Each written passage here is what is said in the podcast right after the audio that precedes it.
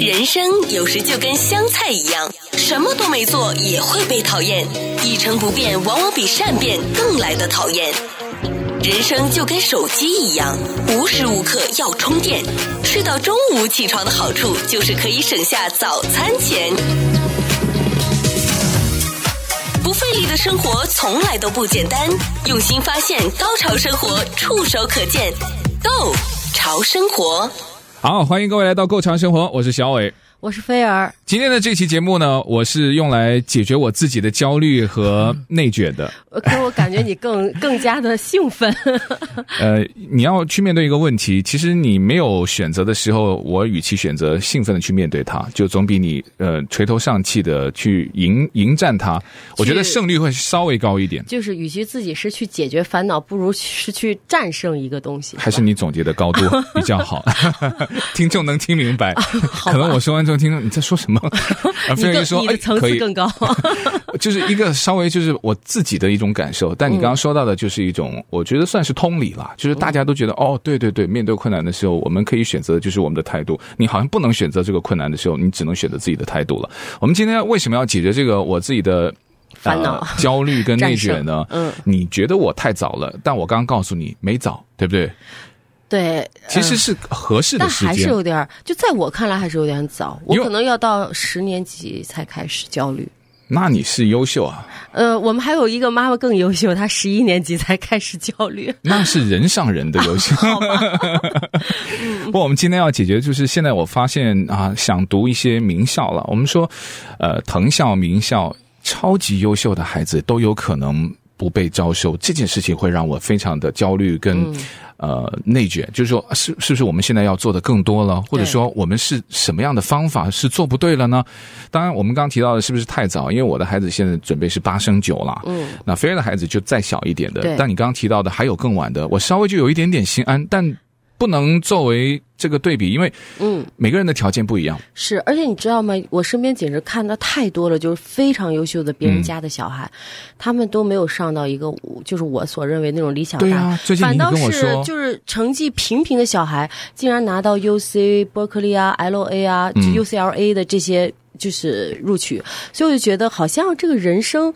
就像赌博一样，我就觉得现在是怎么了，嗯、对吧？那我看到的这个例子就，就其实就代表了很多很用心培养的一些中产家庭，嗯、他们的父母啊，然后让孩子能够取得的一些成就，比如他就读一个公立的高中，嗯、然后呢，他在呃高一的时候修了第一门的大学的预科，这个 AP 了，哦、然后呢，读高二的时候就在 SAT 考试当中，他可以去考嘛，你就可以去试，他考试的分数是一千五百五十分，然后呢，在即将高中毕业的时候呢，还没有加权的平均的那个 GPA。的成绩已经来到三点九五，嗯，他其实没有拿到四的原因，我们等一下会告告诉大家，因为疫情，他有两科就没考好，嗯，那所以就三点九五，呃，他还是他们学校的会计俱乐部的创始人，就是他是一个活跃的一个学生，然后在高中的这几年，他参演和导演了超过三十部的这个呃剧。啊，然后还有那个舞台剧，还参加了学校的合唱团，在十一门的大学的预修课程，他考的所有考试当中都是最高的成绩。此外，他还参加并组织过一个夏令营。平时他还有一份兼职的工作，就在我眼中，他就是超级优秀了。太厉害了吧？我觉得。唯一你说就是三点九五，对，OK，就是没有到那种，嗯、对不对？就是四或者四点多的，嗯，嗯，但是他十八岁。他去在去年秋天申请美国顶尖大学的时候，他蛮抱着谨慎乐观，他没有说啊，我肯定可以，嗯，就说嗯，我应该是可以试一试的。所以有这种想法的，我觉得作为父母，如果。这个是我的孩子啊，我都觉得对啊，你应该去试一试。因为其实他放在课外的活动很多，其实很多学校目前都喜欢的。对对对，就像你刚刚跟我说的，嗯、就是他的 GPA 没有到那种完美，甚至说啊已经很高分，但你看他的课外活动，他的兴趣，对，而且也比较的专一，对吧？他都是向那个方向去发展的。好了，他就陆续收到大学的一些回复了嘛，嗯，包括有这个史丹佛的，有哈佛的，有耶鲁的，有布朗大学的，康奈尔大学，宾夕法尼亚大学。学南加州大学 USC 啊，还有这个呃 UC Berkeley 啊，还有这个西北大学，哇，都是名校，全部都拒绝了他。嗯，连连候补名单都没有啊！天啊，就全部都拒绝。那这个小孩得多沮丧啊！嗯，所以他说，是不是我的运气不好，对不对？对就身处在一个有史以来竞争最激烈的一年，但他不是一个个例。就像你说的，我我也了解到身边有一些人，就说哇，他真的很优秀，在我眼中就是别人家的孩子，但他们都会接连收到一些的拒信，有的可能运气好一点，还在那个候补名单，也就是说。你必须要在学校给的那个截止日期之前，你要明确的表态嘛？你候补你也要表态嘛？我愿不愿意？对，你可以不愿意，那你就选一些你已经接收你的。但当然，你可能在候补名单的那个学校对你的吸引力会更大。嗯，就种种的挣扎，我就在想，哇，哈佛大学现在当前招生年度总共收到创纪录，这是最新的哦。你知道有多少份？嗯，六万一千两百二十份，但他只接收了其中六万多份哦，嗯，只接收了其中。一千九百五十四分，他的录取比例是百分之三点二，这个太少了三，很夸张。嗯，百分之三点二。布朗大学同期收到五万零六百四十九分，同样创下他的收呃申请的这个记录，但他最终接受的是两千五百四十六分，录取率稍微高一点。这个就是今年的吗？对啊，说明今年是非常二零二二年呢难的一年，非常难。但是很多人说，因为今年没有国外学国际学生的竞争，嗯，很多人还说是好考的一年呢。但其中一方面就是说，很多名气没有那么大的学校，可能在二零二二年招生，他就招不到学生，因为他的名气没有那么大，就出现了有很多。因为你像你刚刚说的，国际留学生对也少了。那还有一方面就是美国顶尖学院的申请人数，今年真的是很多很多，但。当然，学校期间，他在尤其是过去的疫情，不是取消了那个 SAT 跟 ACT 的考试要求吗？所以这个有人说也是导致这个申请人数激增的一个重要的原因。你猜哈？因为他没有了一个量化的标准。是我每个人都觉得我自己的孩子很优秀，而且我可能一开始我考的就是我要没有到，比如一千三 或者一千五，我可能就都不去考虑这个学校。对，但是我既然到了，我既然没有了，我就全部都考虑了，了然后我就啊。全靠我的浓妆 墨色彩了，就是对，就是你要讲故事了。嗯、就是说，你原来那个最基本的量化的标准它不存在的时候，那你就想了很多学生都说啊、呃，我更注重的可能是我在学术以外的，或者是我的课外活动啊，我的个人的一些能力啊、性格啊、社会的多样性啊，再包括你的肤色啊，对不对？对，各种各样的元素，就所以你去尝试报名校的人也是创了有史以来最多的。嗯，但是这么多人申请，其实也是意味着。你想想嘛，如果菲儿你是一个顶尖大学名校的招生官，嗯，你收到了有史以来最多的大学申请，嗯、请问你会花多少分钟时间在看他的这个入学申请？或者说你的有限时间你会看他什么吗？其实这就像人事部在招工作一样，我感觉就是你的简历呢。其实我们每个人就光看前几条东西，嗯、所以我我就经常跟别人说，你的简历你千万不要超，你整个简历都不要超过一页，因为人家可能看就看前面几行，你就要把你最重点、最有特色的。就放在那前面几行里就够了。然后最关键就是你觉得有特色，你要考虑，就是说跟你一起竞争的不是你的高中同学，每个人都有特色，好吧？整个美国的高中。对不对？你要这样考虑，我能不能在他们当中算是一个蛮特别的人？你不是说没有啊？我在我们班里面，我就是一个很特别的人。你不是跟你们班的高中竞争？怎么样出奇制胜，让第一句话就让人眼前一亮，好难哦。所以这个就听说有不少人要花钱呐、啊，找顾问呐、啊，然后要怎么去雕雕琢这个遣词用句的。每个人都是这样子。所以你说能不焦虑吗？能不内卷吗？不费力的生活从来都不简单。用心发现，高潮生活触手可见 Go 潮生活。有的人很想知道，我报了这些学校，你为什么拒绝我？但你这个疑问只能自己暗暗的藏在心里面，因为大学不会在拒绝信里面给出特别具体的解释。对，对，他的这个用词非常的委婉啊，就是说哦，很遗憾，那可能你呃足够优秀，可是不适合我们的大学。其实这种我们都可以想的。对，但他不会告诉你哦，因为你什么什么什么分不够，对不对？对啊，或者说你的活动有欠没有，他完全不会告诉你。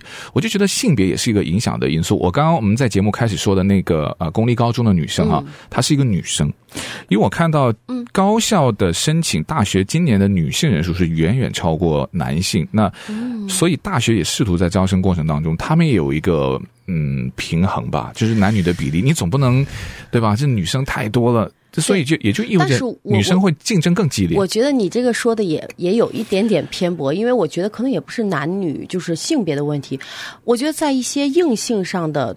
比如理科吧，嗯就女生她的确就是她干不过男生，嗯就是在理科方面，嗯所以他们可能嗯没办法。如果她是一个理工女的话，她可能就是战胜不了那些男生。但关键就是我们刚刚提到那个女生，你刚刚我们在广告不是也说吗？在高中啦、社区剧团啦，还有会计俱乐部的创始人，对不对？嗯她的成绩其实我觉得还印象蛮深刻，我一看到我都觉得 哦，还蛮优秀的。可是，在一众的这种藤校的申请者当中，可能未必又是最出众的。我觉得就是像你说的，就是如果要是文科的话，真的嗯每个人都很能表演，很能赞赏自己，很能就是渲染，所以这种时候就可能还是有要有一些实打实的作品出来，可能反而会更好一点。就能够短时间或者说很短的那个介绍当中，能够展露你的一些锋芒。对，我们说的锋芒，它倒不是那种啊，我特别的外露，但你一定要有一些绩点，或者是这个绩点会让这个招生官，甚至他们会讨论的过程当中，哎，他就是觉得有可能是我们想要的人，他只要有这个可能性。对，还有就是你真的就是你很运气，这个招生官他就对你这一点特别感兴趣。对对对，那我们说没有了标准啊，我知道那个 MIT 麻省理工他们是还看这个 SAT 的一一个大学，他必须，因为那个就没办法，你说故事我我不要听。对我们 我们都是理科直男。呃，其实他现在就是你选择性，你可以你可以告诉他我考了 SAT 多少分，但他要不要去参考是他家的事情。对，但呃，明文说我会要看的就是 MIT 麻省理工，但现在没有了这种量化标准了，也有的大学我也不看你的这个量化标准。你觉得现在大学要看什么？你现在当然了，小孩还小，六升七，嗯，呃，我们加了八升九，我们的听众有的可能现在有的觉得九升十，十升十一了，但你都说不晚，那我觉得我们今天的这个节目还是蛮有意义的。你觉得还在看什么呢？还会看什么东西才去？希望他成为你我们学校的学生。呃，现在我觉得看什么东西简直是太难琢磨了，因为我身边看过很多小孩子，就是他们的专业的这个什么 SAT 啊，还有什么 GPA 啊，这些成绩都不是很好。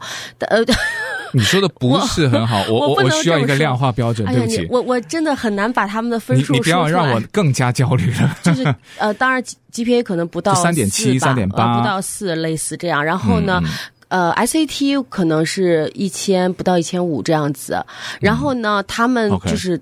就是都可以拿到呃纽约大学啊，还有就是 UC Berkeley 的文就是录取今年、嗯，所以我就觉得呃很多东西你真的。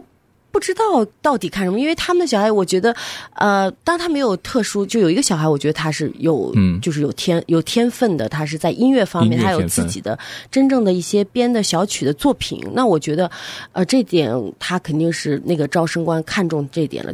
他就是走了，他是吃了这个香了，就是没有大家都不看 SAT，不看 GPA 这些、嗯，他反而是吃了这个香了。嗯、那我觉得我看到还有更多的就那种简直快满分了的，或者是怎么样，但是每天就是刻苦在学习的小孩们，他们反而就是没有收到特别理想的这种大学。我大概可以总结得到，你刚刚提到的其中一点呢，我看到康奈尔大学它在官网上它有个具体的说明，因为它没有量化了嘛，嗯、我没有说 SAT 要多少分了嘛，它就是其中提到有一个叫智商潜力，是不是？通过最高水平的课程去挑战自己，或者说你怎么表现对你某一个学习的一种热情？嗯，我觉得你学的东西未必是最热门的，对，但你要展现的就是说，我在过去这几年，我对我非常有兴趣的这一门或是这个兴趣，我付了非常多的努力，没错，而且也取得了我在努力过程当中的一些成绩。而且我觉得现在的大学，它录取你，它主要看的是未来你毕业后的。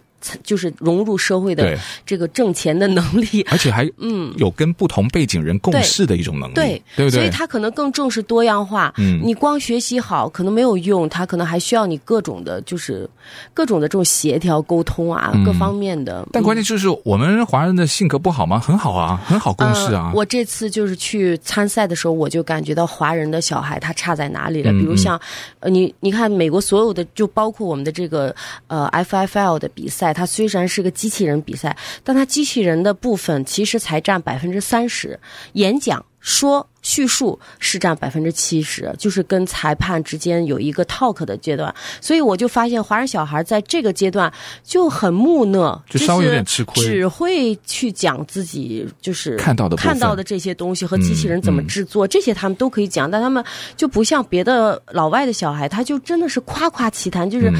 甚至能讲到自己家的猫啊、狗啊这些，他都可以说，哎，我就从这儿联想到这个，哎，就就是他们就可以真的漫无天际的再去跟裁判沟通。所以我就觉得这个也是一种讲故事的能力。当这个故事是基于你的作品、基于你的特点，或者基于你在过去取得的一些成绩，嗯、你会让大家会对于你的这个努力会更加认可的一种表现。你没有在夸张说我能够上月球，不是那一种故事嘛？而且人家的小孩表达的非常就是非常 excited，就是很、嗯、很积极的跟人家在互动的这种沟通。我们的小孩好像只在专注叙述自己的东西。我发现这个不只是小孩吃亏，我们很多的华人，我认识一些在职场里面，包括我自己，我们本身好像也是这样，也会非常的吃亏。这个也就是说，还没有到那个很顶的那个顶的一个天花板，其中的一个道，就是让我们在能干和让别人知道你能干之间，我们还是做的就是差了一点点。不费力的生活从来都不简单，用心发现，高潮生活触手可见 Go 潮生活。虽然说美国的文化呢，总是说啊，爱主张家里的小孩应该自由奔放啊，独立的成长。可是，在申请大学上呢，其实跟我们都是一样的，都免不了名校的迷思，对吧？你不要说啊，人家就是什么放养，你看到的不是真正的，也不是全部。呃，尤其是那些让你一听名号马上就觉得哦哇哦的那些学校，其实毕竟因为名校代表的不只是好的教育这么简单了，我觉得更多的时候是获得特定的人脉，然后脱离你某一些的族群，又或者说。你可以成为全美顶尖的那个一个 percent 的，就是未来的人才。有有有可能有机会跳脱自己这个阶层。对对，就出圈。所谓寄生上流嘛。对对对，我觉得这个是每一个做父母都特别想要去成就的。但也有人就说啊，你父母就是孩子的起跑线，你都还在圈子里，你凭什么让？所以我们就要通过教育啊。想法。但我们要通过教育啊。对。但是我就从来就是不想要让这样子去给自己的小孩施加太多的压力。但是我先生就不是这样，他就、嗯、其实他最初就是说，哎，我的小孩再怎么样也要是哈佛。我我自己脑子都要都吓死了。我说我觉得 UC Irvine 就很好了。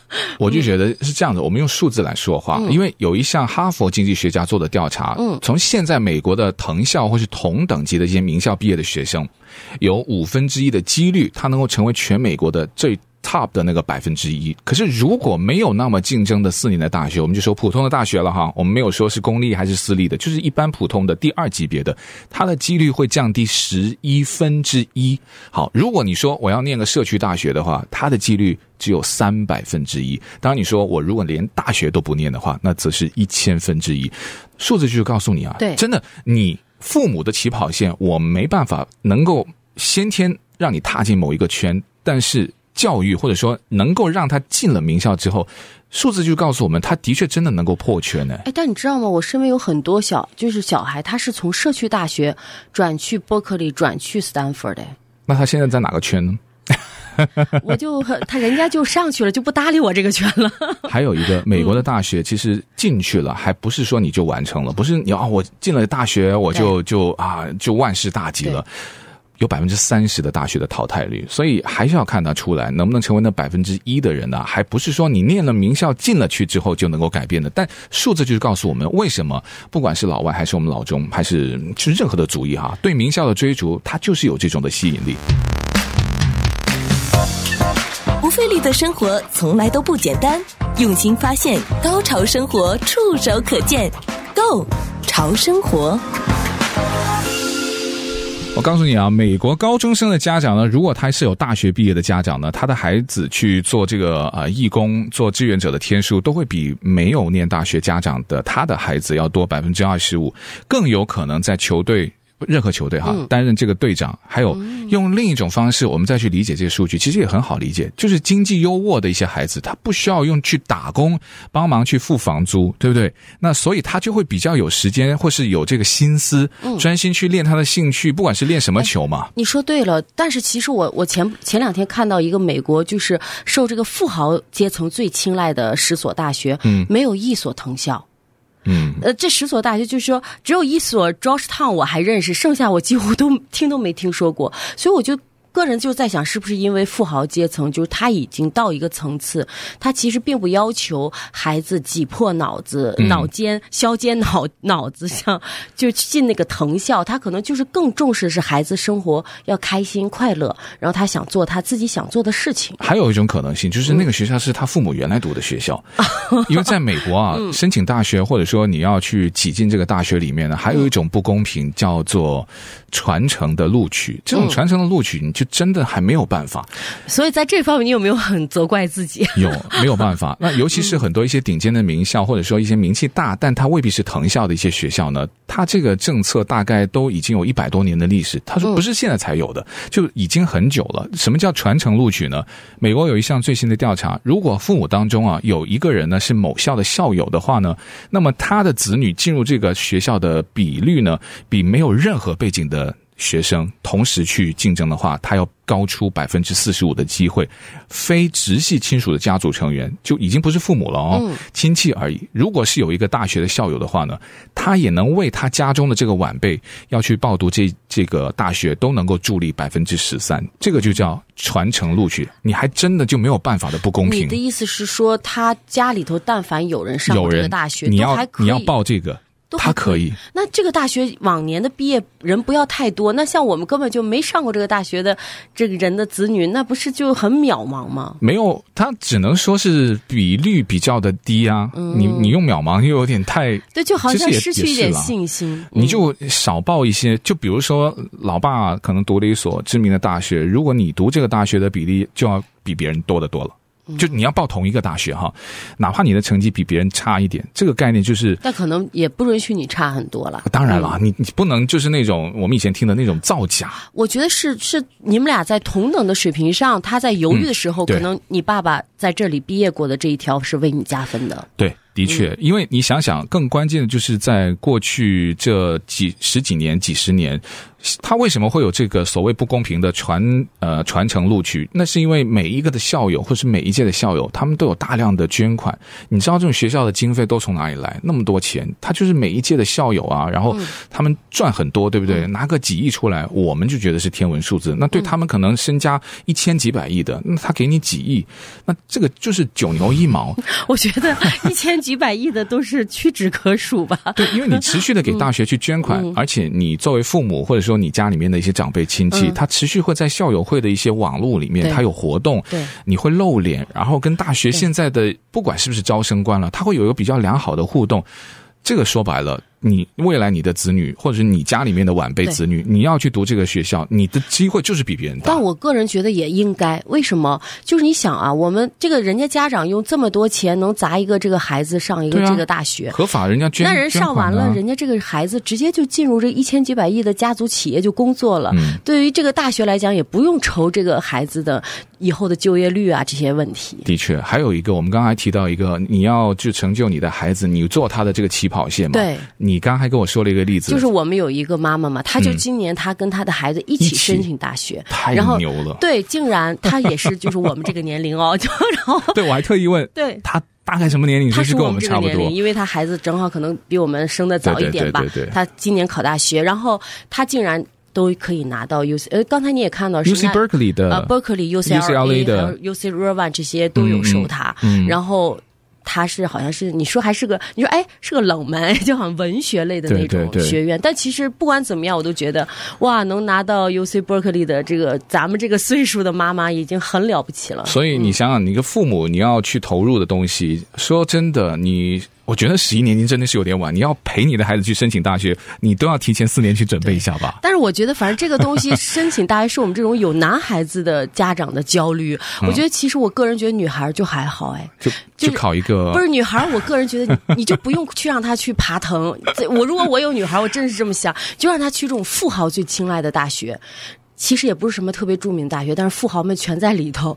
他的他交往的所有的朋友就都是这一类的。这个我相信你破圈比较容易哈。对，你就比较容易，他用第二种方式破圈。可以，我们家有两个女儿。对啊，你几率比较大嘛，真是。名校的迷思，它不分族裔。可是我今天想要解决我的焦虑，好像没有解决多少，你要一一直焦，一直焦虑下去，这是永远的难题。好了，希望对大家有所启发，也谢谢菲儿的分享，我们下次见，拜拜，拜拜。